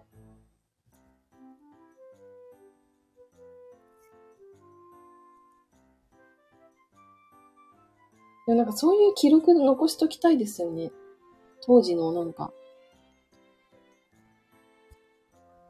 まあ、月影さんは小学生の時から動物は好きで、そっちの方の仕事には進むことができます。素晴らしいです。すごーい。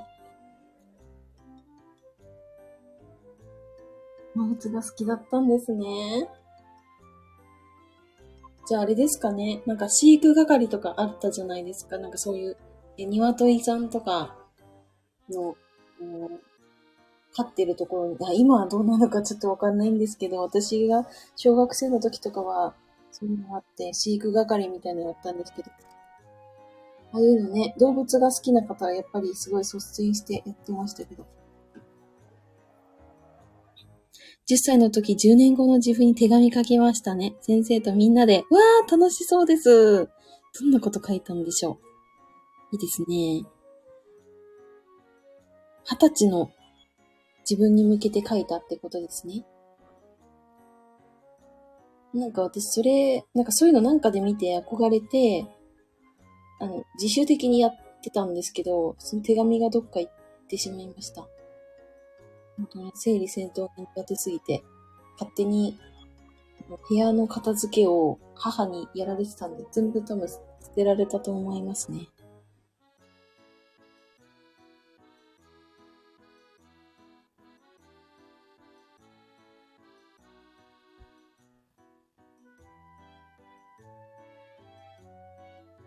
なんか当たり障りのないので頑張ってくださいって言ってました。あ、そうなんですか？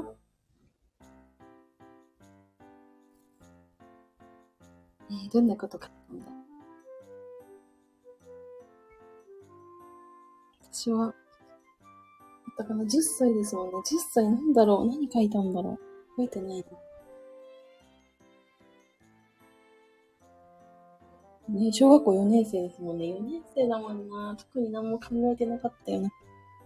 でも素晴らしいことです。私10歳の時20年後に掘り出しました。あ、そうなんですか？お。全然覚えてないですよね。そしたらね。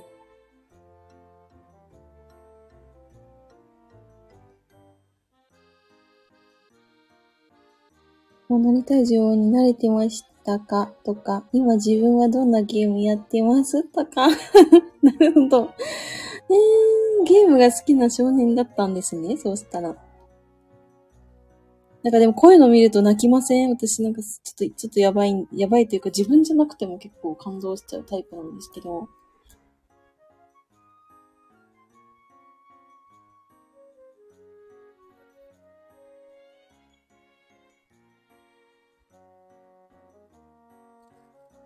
あ、なんか私もゲーム好きだったんですよね。てか、小学校1年生の時から好きで、多分4年生の時に、あれですね、めちゃくちゃ好きなゲームが出て、なんかその時に私スクエアエニックスに入りたいとか言ってました、そういえば。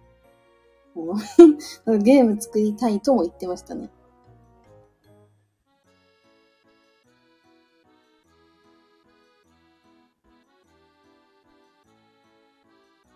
まあ、当然ね、うちは、我が家はそういうの禁止だったんで、口が裂けても言えなかったですけど、友達には言ってた気がしますね。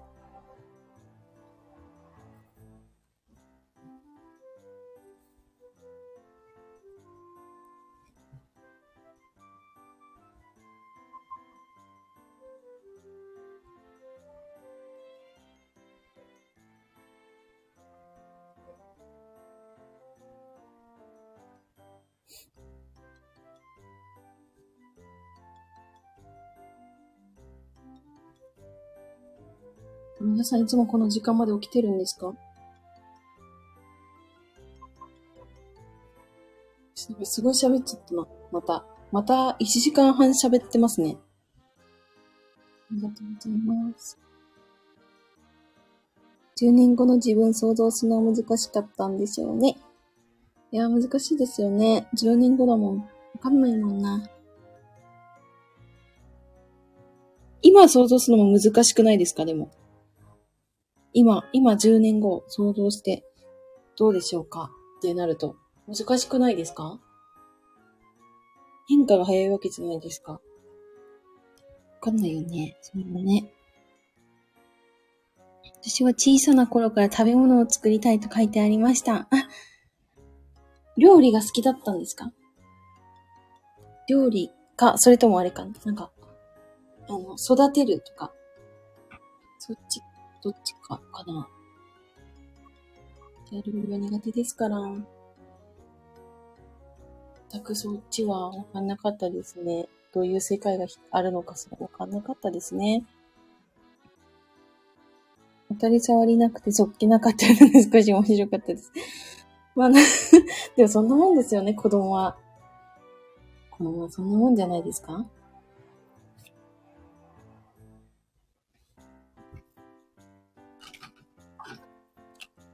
料理を作ることです。ああ、すごい。どんな料理？料理、羨ましいです。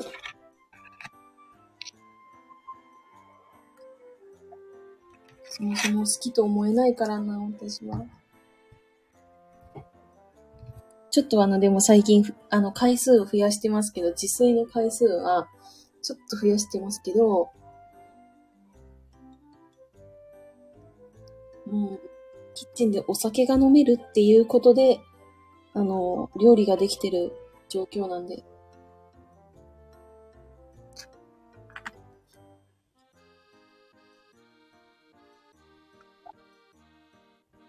月影さん、いつかの配信で鶏肉焼いてませんでしたね。そうです。鶏肉焼いてました。ちょっと最近だったと思うんですけど、鶏肉を焼きながらちょっと喋りました。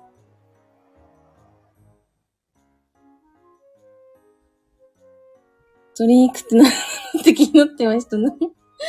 いや、なんかもうただただあれですよ。なんか、鶏肉に、なんだろう、なんか、なんか、し、塩かなんかを振りまいて、ただ焼いて終わりでした。ほんとそれだけでした。何も、その鶏肉を使って何かを別の料理を作るというか、そ、それだけ焼いて終わりみたいな感じでしたね。そんな適当なことしてます、私は。マジで適当ですよ。本当に。料理と呼べないものばっかり出来上がります。鶏肉とかだってもう最最悪切るのすらめんどくさくなってかじってますからね。本当に鶏肉だけだったんですよ。本当に鶏肉だけでした。残念ながらそんな、あれですね。なんか凝った料理はできませんね。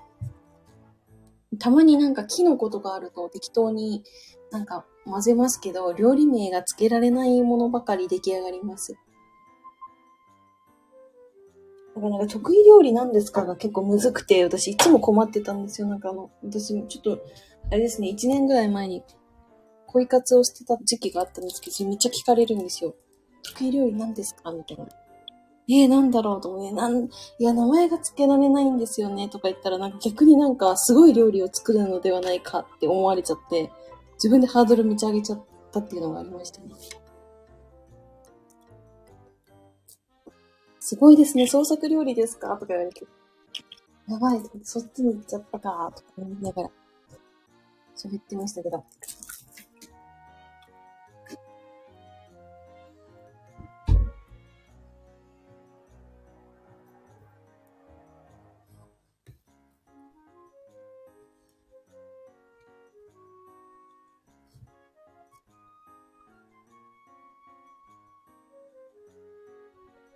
何先に野菜からやるのがいいですね。後でお肉やればいいですから。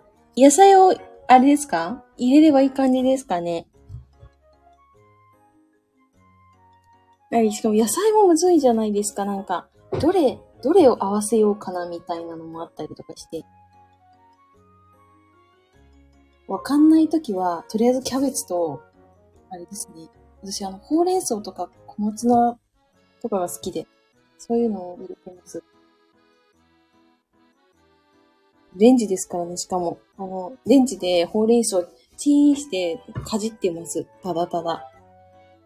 気分が向いたら、なんかそれを使って、あの、料理しますけど。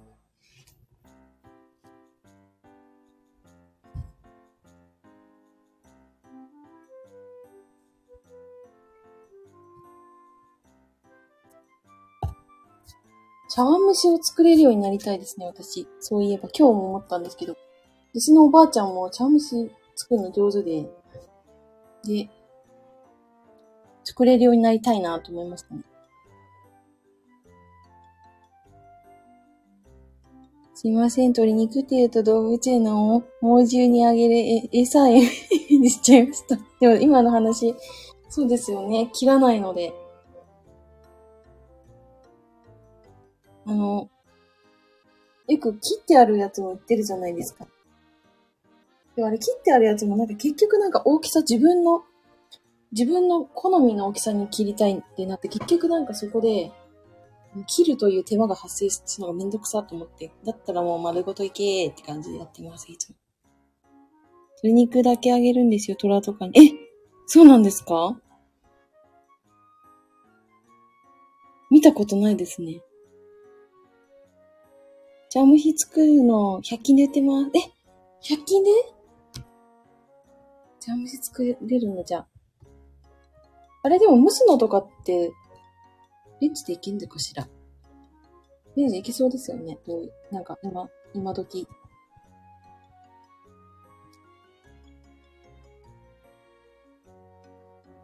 ちょっと作ってみようかな。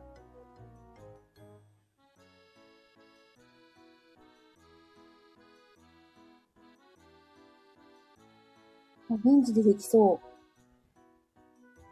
そうです。やってみよう。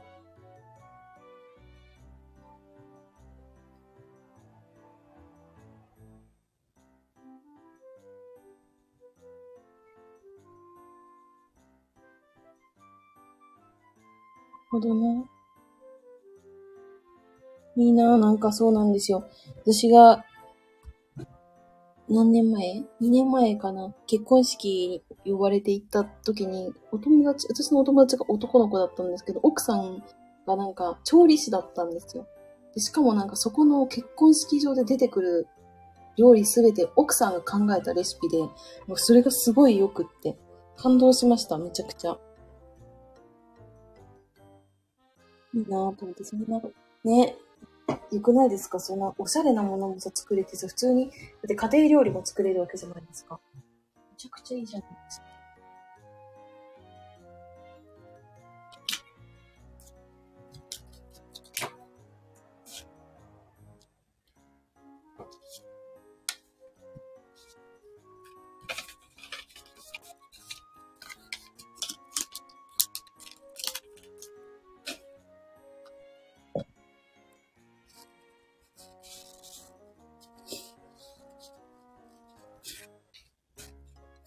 今100均で何でも売ってますね、本当に。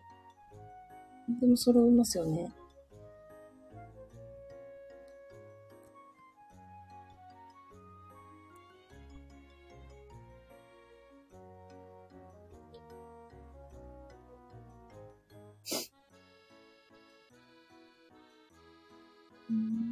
2分でできるってすごくないですか？すごくない？これ。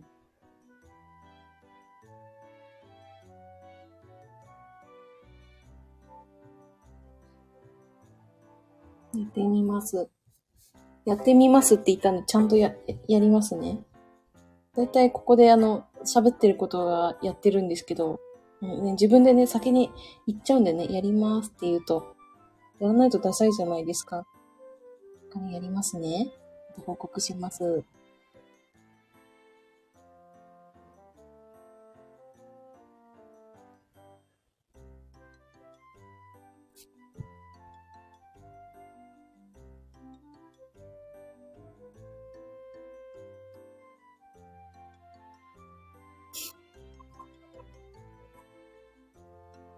頑張って作ってみてください。頑張ります。頑張りますね。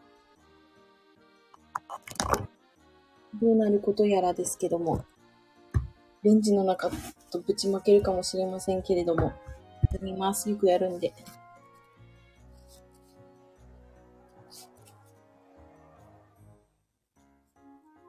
で、また私は近々料理の目標が一つできましたね、これで。茶碗蒸しを作る。いうミッションが今できました。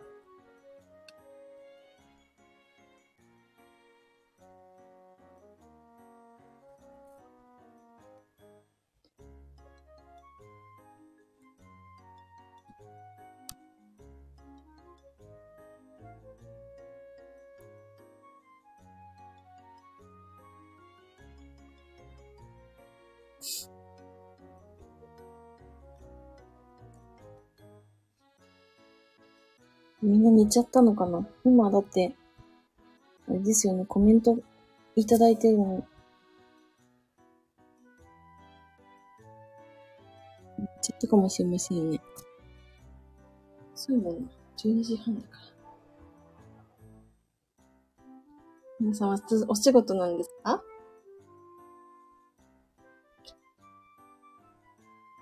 私は移動なんであんまりあれですけども。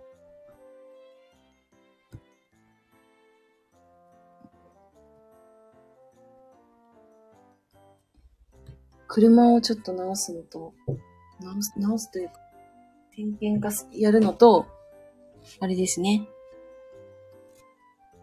うん、飛行機に乗るだけなんですけど。そうですよね、よかな人お仕事ですよね。ですよね。お仕事ですよね。私も仕事です。皆さんお仕事なのにこんな時間まで付き合ってくださった。ありがとうございます。そろそろ締めましょうかね。そしたら、皆さん本当にありがとうございました、今日も。また収録配信、たまにライブをしますので、お付き合いいただけたら嬉しいです。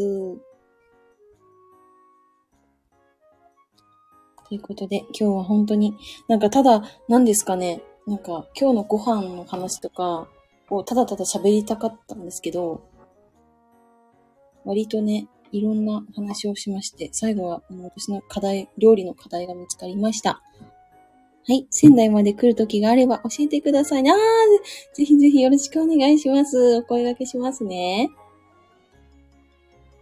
皆さんも愛知県にぜひ遊びに来てください。私はもうそ、もうちょっとしたら愛知県を去る可能性が出てきましたんで、ちょっと、あの、千葉に戻る可能性が大になってきましたんで、また、千葉でも愛知でも、ぜひお立ち寄りくださいませ。ご案内します、グルメの。ということで、2時間近く、えー、かまっていただいて本当にありがとうございました。明日お仕事の方は、ゆっくり休んでください。もう12時半ですから、ゆっくり休んで、風邪をひかないようにお過ごしくださいね。はい。ということで、そろそろ締めたいと思います。最後までお付き合いいただきまして、本当にありがとうございました。また明日、頑張っていきましょう。ではでは、皆さんおやすみなさい。またねー。